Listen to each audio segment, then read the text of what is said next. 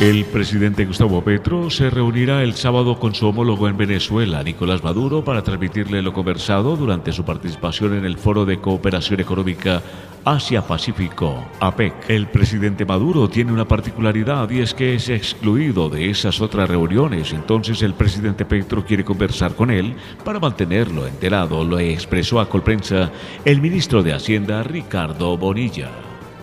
Este mismo miércoles el mandatario viaja a San Francisco con el objetivo de insistir en la integración de Colombia a esta iniciativa que lideran países como Estados Unidos y China. De acuerdo con el decreto que facilitó su viaje, delegó al ministro Bonilla y una vez cumpla con ese compromiso en Estados Unidos, se desplazará a Venezuela.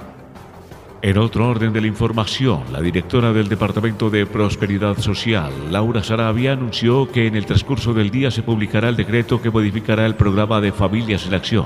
Para así dar paso a Renta Ciudadana, también se modificará el programa de Jóvenes en Acción para dar paso al programa de Renta Joven.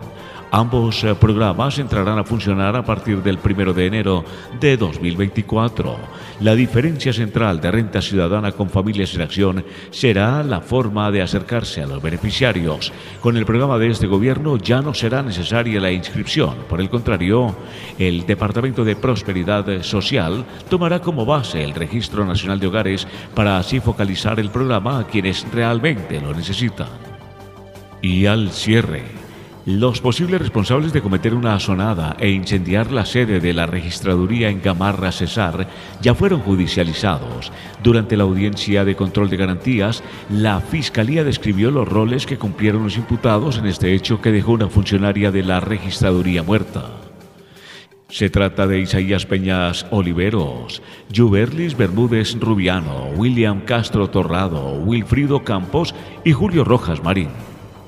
Los cinco son señalados por la Fiscalía de prenderle fuego a la sede municipal de la registraduría. Ahora, las noticias de Colombia y el mundo llegan a www.cdncol.com.